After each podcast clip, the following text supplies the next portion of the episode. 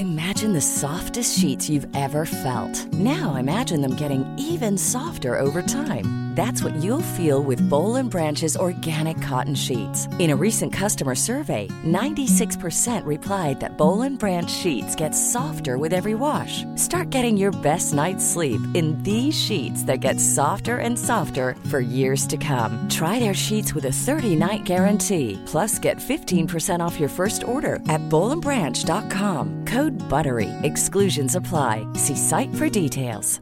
When you're ready to pop the question, the last thing you want to do is second guess the ring. At Bluenile.com, you can design a one of a kind ring with the ease and convenience of shopping online. Choose your diamond and setting. When you find the one, you'll get it delivered right to your door. Go to Bluenile.com and use promo code LISTEN to get $50 off your purchase of $500 or more. That's code LISTEN at Bluenile.com for $50 off your purchase.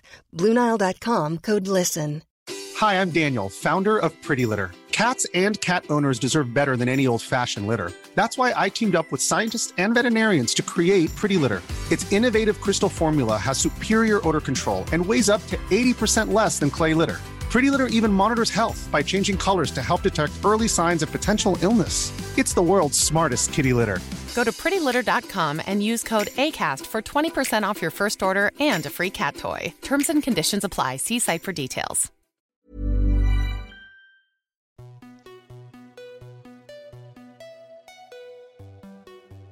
Bonjour à toutes et tous et bienvenue dans le podcast Parents informés. Je suis Charline, la créatrice de ce podcast qui a pour vocation d'offrir aux parents et futurs parents de l'information sur la grossesse, la petite enfance et l'enfance sous forme de conversations détendues avec des intervenants spécialisés. Quand on devient parent, on se pose tout plein de questions et nous n'avons pas toujours la possibilité de les poser à des personnes de confiance. Avec ce podcast, je vous propose que l'on se retrouve chaque semaine pour vous partager les réponses que je pose en tant que parent à des professionnels. Merci à vous tous qui écoutez et merci pour vos messages. Si vous aimez ce podcast, parlez-en autour de vous. Abonnez-vous sur une plateforme d'écoute comme Echo, E-E-K-O, Spotify ou encore Apple Podcast pour ne pas manquer la sortie des nouveaux épisodes. Laissez des commentaires pour dire pourquoi vous aimez ce podcast et partagez-le sur les réseaux sociaux à parents informés. Toutes ces actions sont vraiment essentielles pour que ce podcast continue de grandir. Vous pouvez retrouver tous les épisodes ainsi que leurs notes classées par âge et par catégorie sur le site internet www.parentsinformé.fr. Pour ce 17e épisode, je reçois Fabienne Henry, présidente de l'association Suivi Enfant qui œuvre pour l'école inclusive. Cette association a créé un guide appelé Mon enfant est différent pour aider les familles et elle partage des informations sur le compte Instagram Guide Enfant Différent. Fabienne Henry est également enseignante référente pour les élèves en situation de handicap. Avec elle, nous allons parler de différences, de particularités et d'inclusion. Elle nous expliquera qu'est-ce qu'on appelle un trouble du comportement, la différence mais aussi le lien avec les difficultés d'apprentissage et comment les repérer ainsi que le rôle de l'école dans ce repérage. Elle nous décodera les acronymes TDAH, TSA, 10 et nous détaillera les particularités associées à chacun. Enfin, elle nous parlera des diagnostics et des professionnels à qui s'adresser, ainsi que des adaptations qui peuvent être mises en place à l'école. J'espère que cet épisode vous plaira et vous souhaite une belle écoute. Bonjour Fabienne, merci d'avoir accepté de participer au podcast. Ah, bonjour Charline, bah, merci de m'avoir invitée. hein. Avec vous, on va parler des troubles du comportement chez les enfants, mais avant de rentrer dans le vif du sujet, est-ce que vous pouvez me présenter qui vous êtes et quel est votre rôle? Oui, volontiers. Donc, euh, je suis Fabienne Henry. euh, je suis présidente d'une association qui s'appelle Suivi Enfant, qui œuvre pour l'école inclusive. On organise euh, des événements autour euh, de la différence et on accompagne euh, les familles dans les différentes démarches. Et à côté de ça, je suis enseignante référente pour les élèves en situation de handicap, enseignante spécialisée, diplômée en, en neurosciences. Pour les gens qui ne savent pas, qu'est-ce que ça veut dire école inclusive? Alors, l'école inclusive, c'est l'idée que chaque enfant a sa place à l'école, quel que soit son profil, ses besoins. Alors, en termes de handicap, surtout, si un enfant a, a un handicap, alors on parlera d'enfants en situation de handicap, l'école se doit de l'accueillir comme n'importe quel autre enfant. Et d'ailleurs, on parle également de société inclusive, hein, ça va plus loin que l'école. Donc ça démarre pour l'enfant à l'école dans l'objectif d'en faire un, adulte autonome et inclus dans la société. Tout le monde doit être citoyen avant tout. D'accord, ok. Pour commencer, est-ce que vous pouvez nous définir qu'est-ce qu'un trouble du comportement chez l'enfant? Et comment on fait la différence entre des difficultés d'apprentissage et un trouble de comportement? Alors, un trouble du comportement, ça peut se traduire de différentes manières. Donc, un enfant qui a une attitude inadaptée, un enfant qui a des réactions inadaptées. Donc, c'est un enfant qui peut faire de graves crises de colère, qui peut être agressif, qui peut faire preuve d'une très grande anxiété. Un enfant qui peut être mutique également. Donc, euh, tout type euh, de comportement que l'on va qualifier, je ne sais pas, de, bizarre, d'excessif, euh, d'ingérable, on va parler de trouble du comportement. Donc, l'enfant peut adopter des comportements dangereux ou provocateurs. Donc, par exemple, il peut refuser de prendre la main de ses parents et puis s'élancer tout d'un coup pour traverser la route. C'est un mmh enfant qui peut être agressif envers ses parents, faire des gestes pour taper avec un passage à l'acte. c'est également, alors je suis toujours sur les troubles du comportement, un enfant qui peut faire des grosses crises de colère. Les colères sont régulières. Alors, quand je dis régulières, ça veut dire quotidiennes et des colères qui durent plus de 5 minutes. Donc c'est là qu'on va parler du trouble du comportement. Donc il y a une notion de bizarrerie entre guillemets et il y a une notion de répétition aussi. Oui, un enfant qu'on n'arrive pas à gérer, on sait que le comportement va être inadapté et puis on on va pas trouver la réponse adéquate. L'enfant va pas rentrer dans le cadre, hein, entre guillemets. La différence entre difficulté d'apprentissage et trouble du comportement. Oui, alors ça c'est très important parce que c'est une très bonne question parce que la, frontière est parfois mince. Effectivement, on mmh peut avoir des difficultés d'apprentissage qui peuvent engendrer un trouble du comportement. Si on prend par exemple un enfant qui n'y arrive pas à l'école, il va se servir d'un comportement inadapté pour fuir la tâche scolaire. L'enseignant va par exemple lui proposer un travail et l'enfant va se mettre en colère, il va jeter ses affaires par terre et en réalité le trouble du comportement est lié au fait bah, que l'enfant n'arrive pas à faire la tâche scolaire. Alors c'est conscient ou inconscient, mais en tout cas ça va être un évitement. Donc et puis c'est compliqué de faire la différence parce que on peut avoir le contraire. le trouble du comportement va générer la difficulté d'apprentissage puisque l'enfant a un trouble du comportement, il va pas être apte à écouter ce que dit l'enseignant et du coup, il pourra pas répondre aux questions liées à l'apprentissage. Voilà, donc c'est intimement lié. Des fois, le trouble du comportement est là et il induit une difficulté d'apprentissage, et d'autres fois, c'est le contraire. C'est la difficulté d'apprentissage qui induit un trouble du comportement. Oui, donc c'est pas si simple de savoir faire la différence entre les deux et de savoir qui cause quoi. Maintenant, c'est très compliqué justement. Il y a toute une difficulté qui va être savoir justement hein, qu'est-ce qui est avant? Est-ce qu'il y a un trouble du comportement ou est-ce qu'il y a une difficulté d'apprentissage? Effectivement, donc c'est complexe. Hein. C'est pas oui, non, blanc, noir. C'est complexe de trouver ce qui est en cause. Hein. Est-ce qu'on peut avoir des enfants qui arrivent à masquer leurs troubles à l'école justement par des stratégies d'adaptation ou ce genre de choses? Alors pour un enfant autiste, alors il faut que dans ce cas-là, ça soit un, un trouble pas sévère on peut ne pas s'en rendre compte effectivement parce qu'on va dire que l'enfant est pas très sociable. Donc on peut parfois passer à côté du diagnostic. Mais il faut savoir que effectivement il y a des enfants qui compensent. Mais là on n'aura pas ce qu'on appelle un trouble du comportement. On aura un enfant avec des particularités qui vont peut-être s'accentuer avec l'âge et on aura peut-être un diagnostic plus tardif. Ça arrive parfois qu'il y a un diagnostic autour de l'autisme qui arrive tard pour plusieurs raisons. Hein. Ça peut être justement parce que l'enfant masque, mais involontairement, et donc on ne pense pas à l'autisme tout de suite. Parce qu'en fait, quand on parle d'autisme, ça veut tout et rien dire, parce qu'on parle d'ailleurs du trouble du spectre autistique. On a mmh des enfants qui sont autistes très très sévères, et puis d'autres où c'est très léger, où finalement ça sera diagnostiqué plus tard, voire jamais. On sera sur des personnalités un, peu à part, mais on n'ira pas jusqu'au diagnostic de l'autisme. D'accord. À partir de quel âge on commence à observer et à repérer les troubles du comportement? Alors, ce qui se passe, c'est que pour diagnostiquer, il faut s'intéresser à l'enfant dans sa globalité. Donc, euh, les spécialistes euh, vont s'intéresser au, niveau euh, cognitif de l'enfant. Ils vont s'intéresser à ses habiletés sociales, à son niveau de langage et de communication, à son environnement aussi? Est-ce que l'enfant est en sécurité affective Est-ce qu'il a des habitudes de vie qui sont correctes hein, au niveau du sommeil, de l'alimentation À la place de l'enfant dans la famille? Donc en fait, s'il y a une prise en charge extérieure, elle va être multiple et on va s'intéresser à plein de champs différents. Donc là, on en parlera peut-être un peu plus tard, mais c'est des spécialistes différents qui vont évaluer les besoins et les manques de l'enfant. Alors après, à partir de quel âge? Alors ça dépend. Si on parle du champ du langage, on, sait que le langage, on doit dire des petits mots entre 12 et 18 mois.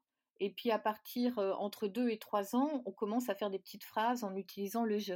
Donc un enfant qui rentre pas dans le langage, bah, il y, a des, alors j'aime pas dire il y a des grilles, mais on a des repères d'évolution en termes de langage. Donc à partir de un an, s'il n'y a pas de petits mots, bah, c'est bizarre, il faut commencer à, se poser des questions. Alors moi, non, ça me semble hyper tôt pour des mots, des sons plutôt. oui, c'est des sons, c'est une, une, certaine interaction au niveau du langage, hein, ce que j'entends par ok.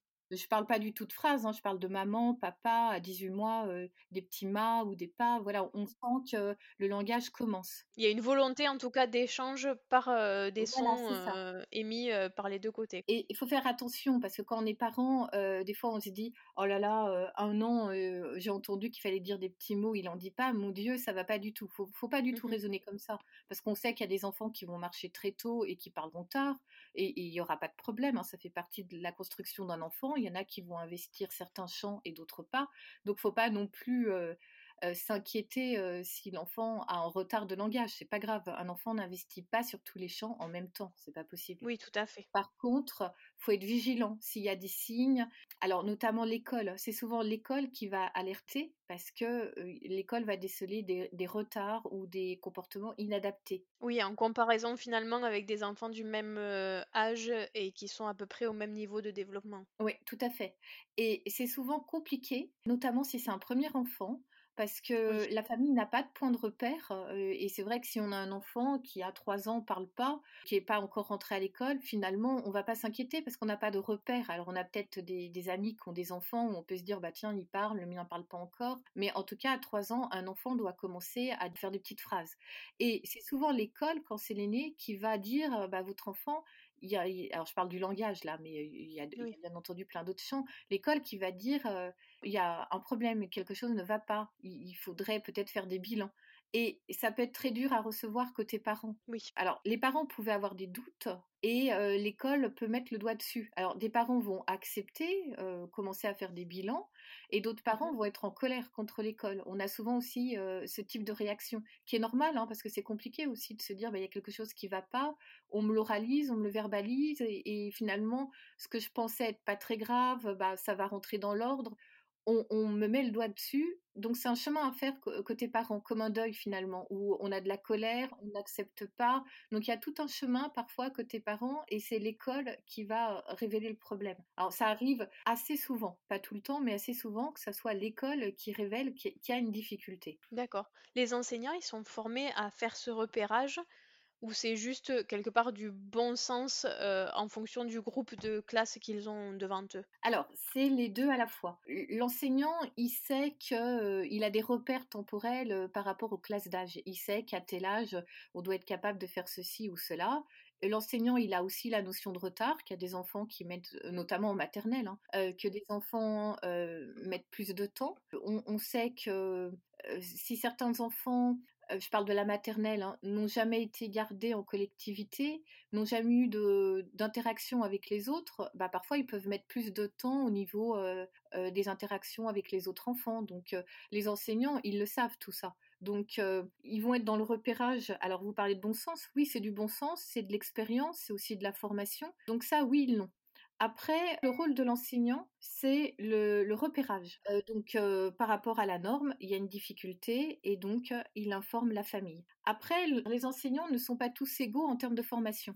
Il y a des enseignants qui ont eu des formations sur l'autisme, sur le TDAH, sur les troubles 10, sur les troubles du comportement, et d'autres non. Ça dépend des académies, ça dépend de la volonté de l'enseignant. Donc après, pour avoir une analyse fine, ils ne sont pas tous formés de la même manière. Voilà. C'est vrai que en fonction des enseignants sur qui on tombe, ça peut être plus ou moins euh, vite repéré, bien repéré, bien amené aux parents ou pas. Oui, tout à fait, oui. Puis après, il y a, y a, la personnalité de l'enseignant aussi hein, qui fait. Oui, tout à fait. Donc euh, pendant qu'on discutait de ça, vous avez cité plusieurs acronymes. Il y a beaucoup d'acronymes dans les troubles du comportement. Alors on va essayer d'aborder ceux qui sont les plus habituels, entre guillemets, hein, ceux qu'on rencontre le plus souvent, les 10, les hyperactifs, les précoces, les TSA, les TDAH. Qu'est-ce que ça veut dire tout ça? À quoi ça correspond? Effectivement, il y a plein d'acronymes, donc c'est très très compliqué de s'y retrouver. Donc je, décode. Donc TDAH, ça veut dire trouble déficitaire de l'attention avec ou sans hyperactivité. Le H, c'est le H d'hyperactivité. Il y a des enfants qui ont un, trouble du comportement qui est lié à un TDAH. Parce qu'avoir un TDAH, qu'est-ce que c'est? C'est avoir des difficultés au niveau de l'attention, l'enfant n'arrive pas à rester mobilisé sur une tâche précise et c'est un enfant qui se disperse très très vite. Donc ça a des impacts à la maison, en dehors de la maison et à l'école bien entendu un enfant qui n'arrive pas à capter ce qu'on lui dit. Et, donc ça, souvent, les parents, c'est difficile d'avoir un, enfant qui a un TDAH. Alors l'inattention, elle est souvent couplée avec euh, l'inhibition, c'est-à-dire un enfant qui n'arrive pas à s'inhiber, euh, qui fait les choses sans réfléchir. Alors les tout petits n'ont pas d'inhibition, hein, c'est-à-dire un tout petit, euh, il va faire ce qu'il a envie de faire, il va dire ce qu'il a envie de dire. La notion de peur, la notion de danger, elle se construit. Donc tout ce que je dis, ça dépend de l'âge faut pas s'inquiéter si on a un enfant tout petit qui va les tester. Hein. Les enfants mmh petits sont dans le sensoriel, donc ils vont aller toucher et c'est les parents qui vont leur apprendre, bah là non c'est dangereux, non faut pas. donc ça, ça se régule en, fonction de l'âge. Et à un moment donné, on se régule, on dit plus tout ce qu'on pense, on a, on a des filtres. Donc des filtres au niveau du comportement et des filtres au niveau du langage. Un enfant qui a un TDAH n'a pas ces filtres. D'accord. Donc là, je parlais de l'inattention, de l'inhibition. Ensuite, on a le volet hyperactivité. Donc physiquement, l'enfant va bouger beaucoup. Il a ce qu'on appelle euh, une hyperactivité motrice. Donc euh, il est agité, il bouge sans arrêt. Il est impulsif, il a des difficultés pour attendre. Donc c'est un comportement très difficile à gérer.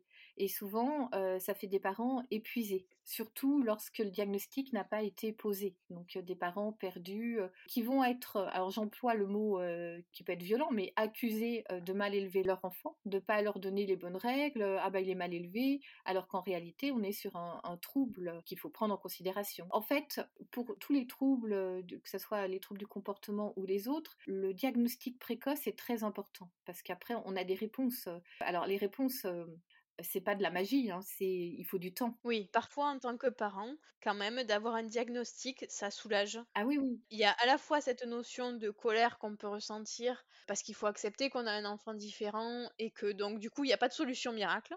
Mmh et c'est parfois difficile, et en même temps, quand même, ça soulage de savoir qu'il y a un trouble reconnu qui n'est pas du fait de l'éducation qu'on a pu donner ou des habitudes qu'on a données ou des choses qu'on a faites ou pas faites, etc. Oui, oui, c'est complètement vrai et, les parents respirent hein, quand on sait pourquoi. Et puis derrière, on a quand même des, solutions, hein. alors qui vont pas être miracles, mais des solutions qui vont accompagner l'enfant comme il est, voilà, qui vont l'aider à se construire, à, à, évoluer, à grandir, à apprendre, à devenir un enfant qui est un élève. Hein.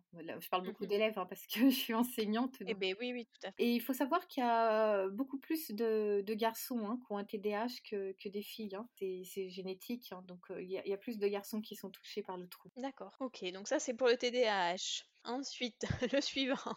Alors ensuite, pour le spectre autistique, comme je vous le disais tout à l'heure, le, souci c'est que c'est très très large. Alors mmh déjà, quand l'enfant est petit, on sait qu'un un bébé même va fixer le regard de l'adulte assez rapidement. Quand je dis rapidement, c'est trois semaines, un mois, un mois et demi, on arrive à capter son regard. Un mmh enfant qui a un trouble du spectre autistique, on va avoir du mal à croiser son regard. Ensuite, l'enfant, quand il grandit, on va avoir des interactions sociales avec lui, c'est-à-dire qu'il va répondre par des petits sourires. Euh, on va commencer à avoir des émotions euh, chez un bébé entre 3 et 6 mois. Euh, l'enfant qui a un trouble autistique, on va avoir du mal à, capter des émotions, un petit sourire ou une interaction. Alors, c'est compliqué de dire que ça... Mais on peut se dire en tant que parent, c'est bizarre. Ah tiens, mmh des petites réflexions qu'on se fait. Ensuite, l'enfant va répondre à son prénom en grandissant. Alors, répondre à son prénom, ça ne veut pas dire oui, ça veut dire se retourner, des choses comme ça. L'enfant qui a un, trouble du spectre autistique, il va rester un petit peu dans sa bulle et il va pas forcément répondre au prénom là, là où on l'attend. Donc, ça peut être des signes où le parent le verbalise pas, mais a des ressentis. S'il y a des ressentis, il faut pas hésiter à en, parler à son pédiatre pour déjà être apaisé, euh, si euh, c'est pas ça, ou, bien euh, bah, le pédiatre va orienter pour faire des investigations. Donc c'est important de pas rester forcément, comment dire, refuser les, impressions qu'on peut avoir. Ça peut être important. Et, je redis toujours et je redis, ne pas s'inquiéter non plus trop vite, hein, parce que ça peut être oui. source d'angoisse pour les parents. Hein. Donc un enfant autiste en, grandissant, alors pas en grandissant, mais on, on va mieux le comprendre, il va être agressé par euh, l'environnement. C'est-à-dire qu'un enfant autiste, il a une hypersensibilité au bruit notamment. Nous, des bruits qu'on n'entend pas, euh, vont le parasiter complètement vont l'envahir. L'enfant va être parasité au niveau visuel si on a un environnement, euh, alors, ne serait-ce qu'une sortie dans un centre commercial, il y a des stimuli visuels partout. Donc l'enfant va être agressé. Et cette agression de l'extérieur va faire qu'il va développer un trouble du comportement. Ça peut être une colère, ça peut être un comportement où il va se mordre, un comportement inadapté. Voilà, donc un, mmh enfant autiste, c'est un enfant qui va avoir des problèmes d'interaction avec les autres et qui va avoir du mal à, à comprendre les émotions, les stimuli qu'on lui envoie. Il va les traduire autrement. Après, il y a des enfants qui ont du trouble du spectre autistique qui vont devenir élèves, mais il faut savoir qu'au début, l'entrée à l'école maternelle, c'est une douleur et une souffrance énorme, parce que je vous parlais de bruit, je vous parlais de, de stimuli, et l'école, bah, c'est que ça. Donc, l'entrée à l'école maternelle pour un enfant, alors l'acronyme c'était ça, hein, j'en profite mmh pour. oui, oui, tout à fait. C'est important de connaître les acronymes. Ça permet de se repérer, oui. oui, voilà. Et donc, la première année à l'école maternelle, c'est une souffrance pour tout le monde. Pour l'enfant, pour l'enseignant qui ne sait pas comment faire, pour les parents qui se retrouvent face bah, à la maison, peut-être qu'il y avait un petit cocon, bah, à l'école, il n'y a plus du tout de cocon. Donc, il faut faire attention. Il faut peut-être, ce qu'on met souvent en place, c'est des scolarités un peu progressives et on trouve des adaptations pour que l'enfant se sécurise et apprenne à, connaître ce nouvel environnement qui est d'une violence énorme. Il faut pas vouloir aller trop vite. Hein. L'enfant a mmh besoin de trouver ses repères et puis d'assimiler tout ce qui lui tombe dessus. Hein. C'est compliqué, mais on y arrive. Hein. On y arrive. Moi, j'ai pu suivre des enfants en maternelle où on n'arrivait pas à les scolariser, pas plus d'une heure, deux heures par jour, et puis qu'on retrouve à l'école primaire où ils sont. J'aime bien le mot devenir élève. C'est un apprentissage aussi de devenir élève. Hein. Oui, oui, c'est sûr. Et c'est vrai pour les, ceux qui ont des troubles du spectre autistique sévères, c'est aussi vrai pour ceux qui ont des troubles du spectre autistique modéré, qui le verbalisent moins. Alors, je peux en parler parce que ma fille est comme ça. Mmh l'entrée à l'école, ça a été très très difficile, mais par exemple, elle n'a jamais fait aucune crise à l'école. D'accord. Par contre, quand elle est rentrée en maternelle, elle ne parlait à personne. Oui. Et elle restait tout le temps avec ses maîtresses pendant les récréations parce que l'agitation de la récréation était impossible pour elle à gérer. Et elle faisait des très très grosses crises de décompensation le soir à la maison. Bah oui. Parce que du coup, elle avait contenu toute la journée et le soir, euh, elle relâchait tout. Oui, oui, bah forcément. Alors dans ce cas-là, c'est bien pour l'école parce que euh, il prend les apprentissages, mais par contre, c'est très difficile à la maison. Exactement. Et des fois, on a le contraire. C'est l'enfant qui, à l'école, bah, fait des, des crises très violentes et à la maison, ça se passe relativement bien. Donc, en tant que parent, ce que je dirais, c'est qu'il faut savoir aussi entendre ce que dit l'école, parce que des fois, on dit, bah oui, mais à la maison, ça va bien, vous n'y arrivez pas à l'école. Mais c'est pas ça, mmh hein, c'est que l'enfant a besoin bah, de temps. En fait, pour un enfant qui a des particularités, on n'est pas sur la même temporalité qu'un enfant lambda on raisonne pas en semaines, en mois, on raisonne parfois même en années hein, pour s'adapter. et puis c'est pas grave parce qu'au bout du compte, bah, l'enfant apprend, évolue. il faut laisser le temps. Alors évidemment, il y a un côté anxiogène côté parent, mais il faut savoir accepter que l'enfant a, besoin de temps. Moi, j'ai du recul hein, parce que je vois beaucoup d'enfants je suis, hein, comme je vous disais, je suis, des enfants en situation, alors on parle de situation de handicap, hein, mais où au bout de deux ans, au bout de trois ans, quatre ans, bah, je vois que l'enfant est rentré dans les apprentissages, a pu apprendre à lire, à écrire, etc.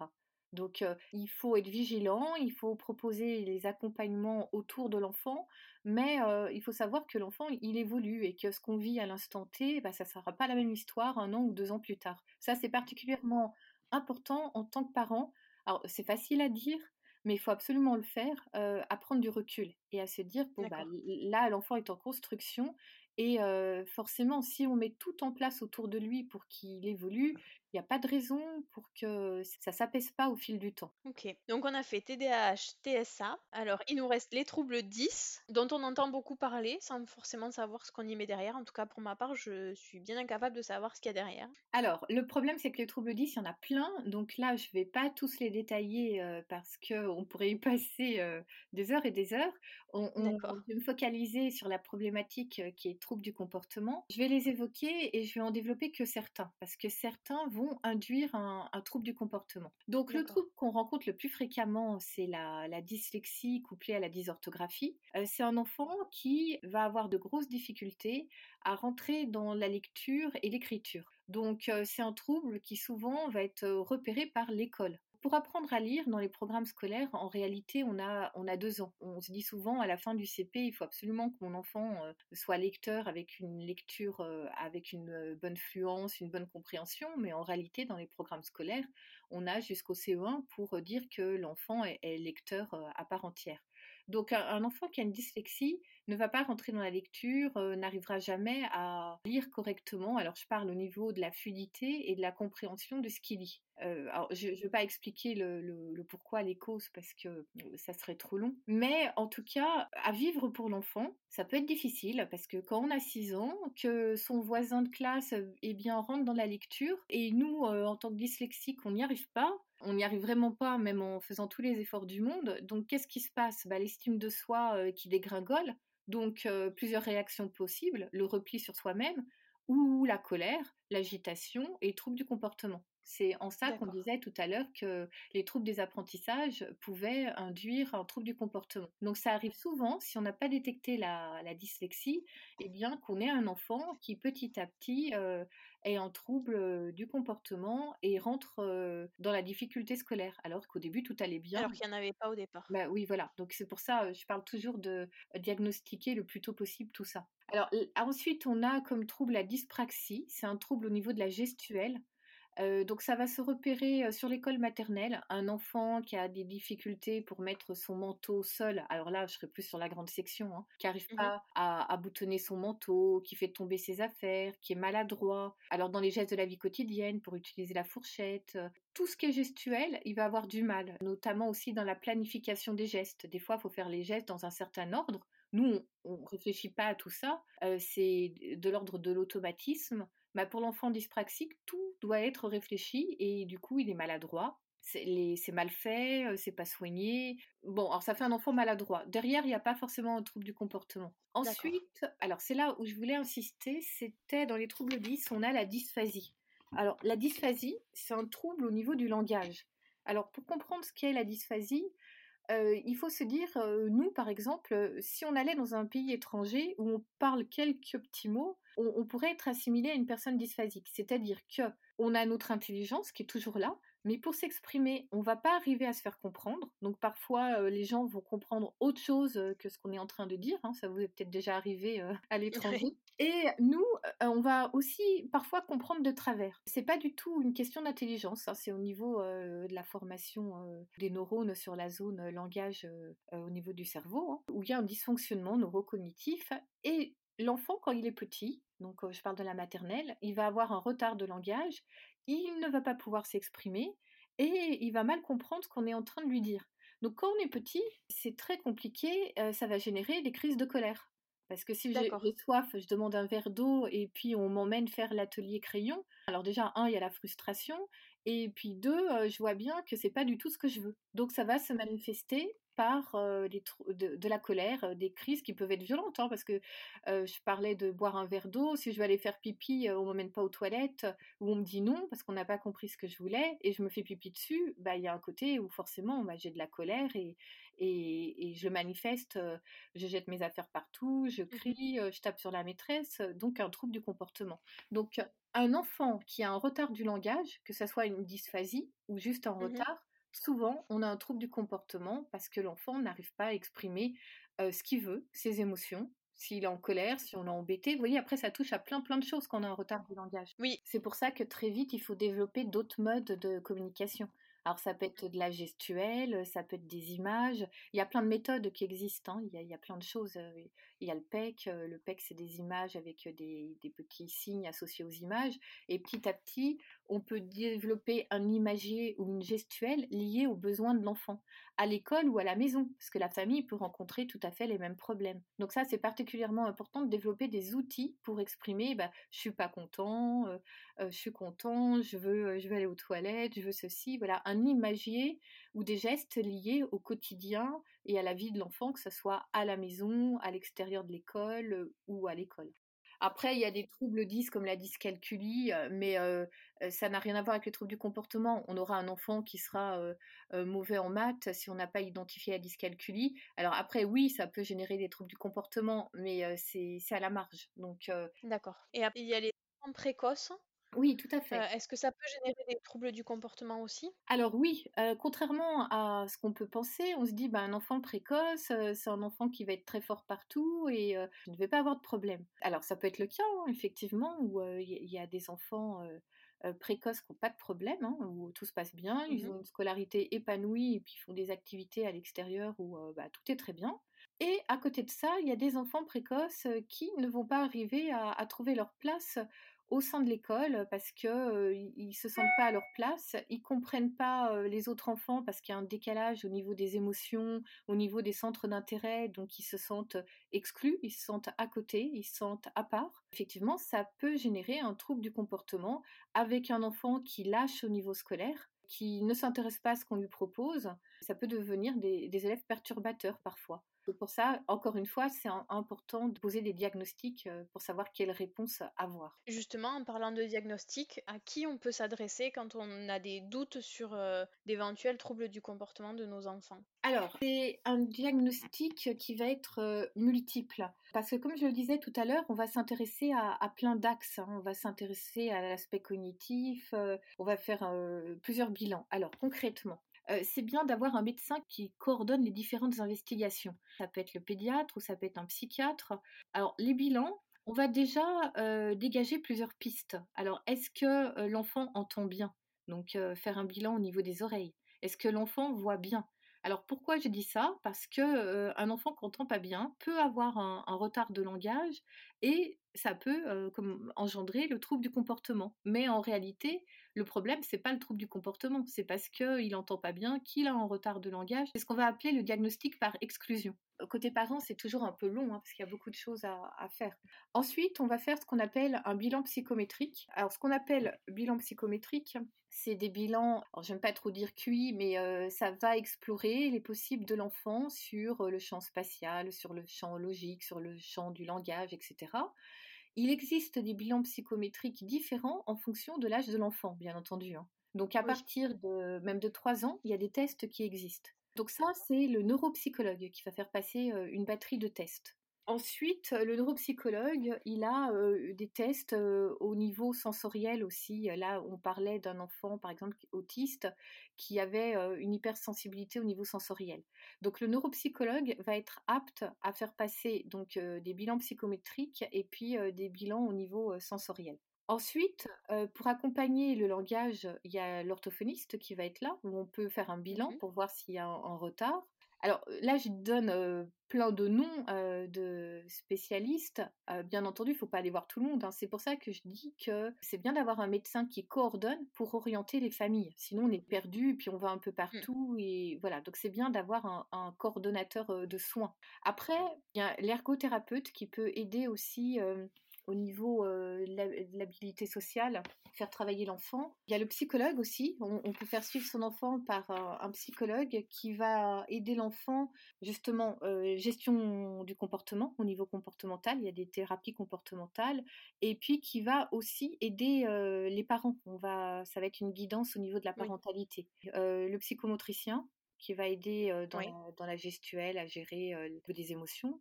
Voilà. Et après, il y a tout ce qui est annexe. Ça peut être, il y a des ateliers qui se développent, hein, par exemple faire du yoga pour gérer les émotions. Il y, a, plein de choses là. Et ce que je voulais dire, c'est qu'on a aussi des centres de soins. Par exemple, pour les enfants autistes, on a là notamment, ça se développe de plus en plus.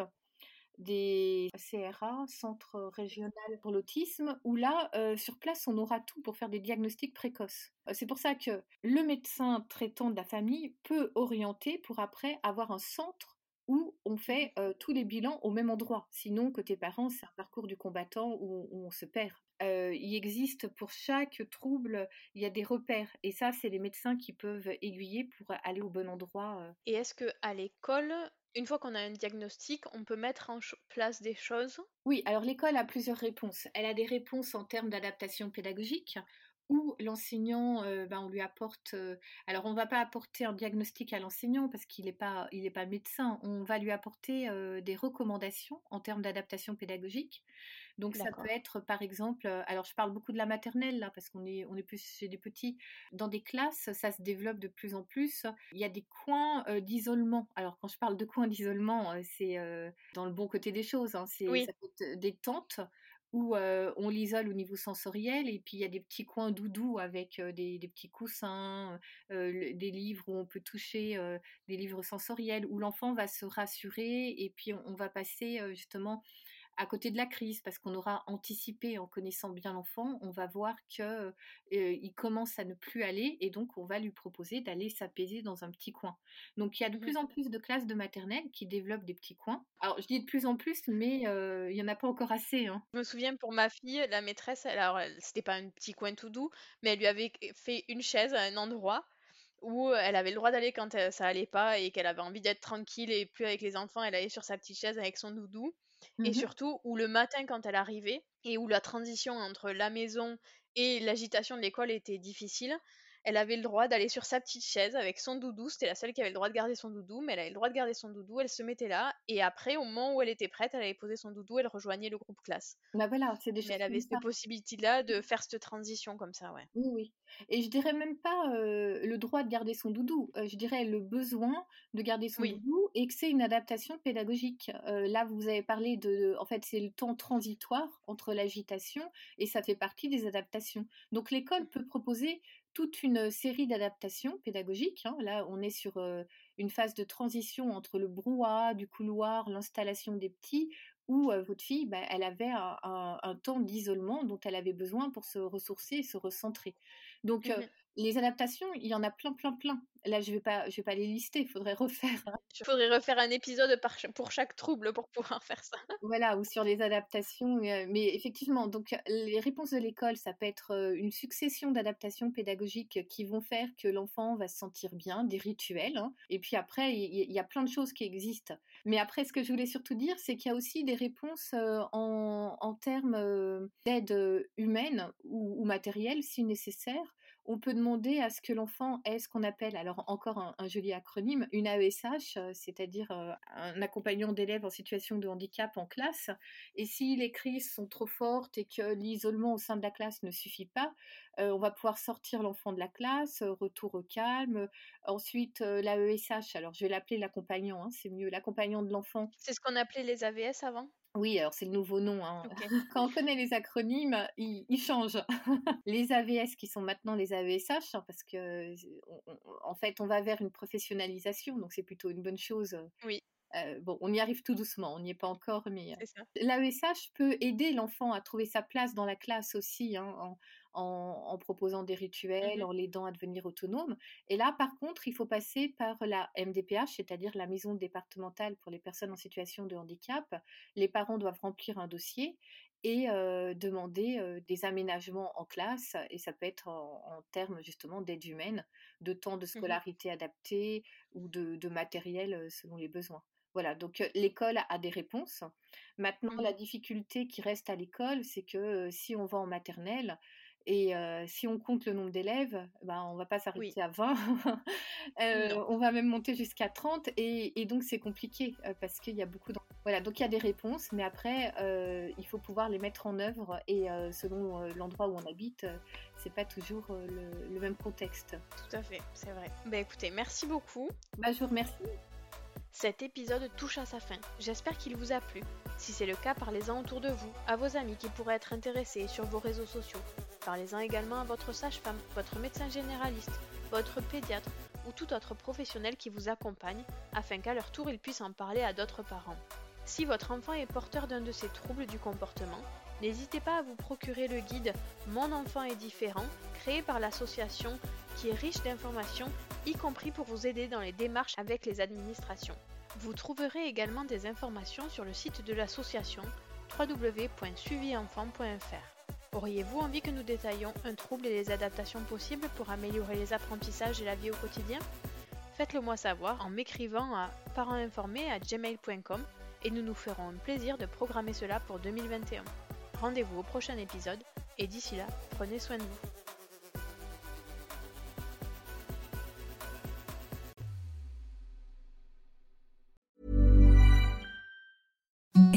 The softest sheets you've ever felt. Now imagine them getting even softer over time. That's what you'll feel with Bowl and Branch's organic cotton sheets. In a recent customer survey, 96% replied that Bowl and Branch sheets get softer with every wash. Start getting your best night's sleep in these sheets that get softer and softer for years to come. Try their sheets with a 30-night guarantee. Plus, get 15% off your first order at bowlandbranch.com. Code BUTTERY. Exclusions apply. See site for details. Hi, I'm Daniel, founder of Pretty Litter. Did you know cats tend to hide symptoms of sickness and pain? I learned this the hard way after losing my cat, Gingy. So I created Pretty Litter, a health monitoring litter that helps detect early signs of illness by changing colors, saving you money and potentially your cat's life. Pretty Litter is veterinarian developed, and it's the easiest way to keep tabs on your fur baby's health right at home. Go to prettylitter.com and use code ACAST for 20% off your first order and a free cat toy. Terms and conditions apply. See site for details. Hey, it's Paige DeSorbo from Giggly Squad. High quality fashion without the price tag? Say hello to Quince. I'm snagging high end essentials like cozy cashmere sweaters, sleek leather jackets, fine jewelry, and so much more. With Quince being 50 to 80% less than similar brands and they partner with factories that prioritize safe ethical and responsible manufacturing i love that luxury quality within reach. Go to quince.com slash style to get free shipping and 365 day returns on your next order. quince.com slash style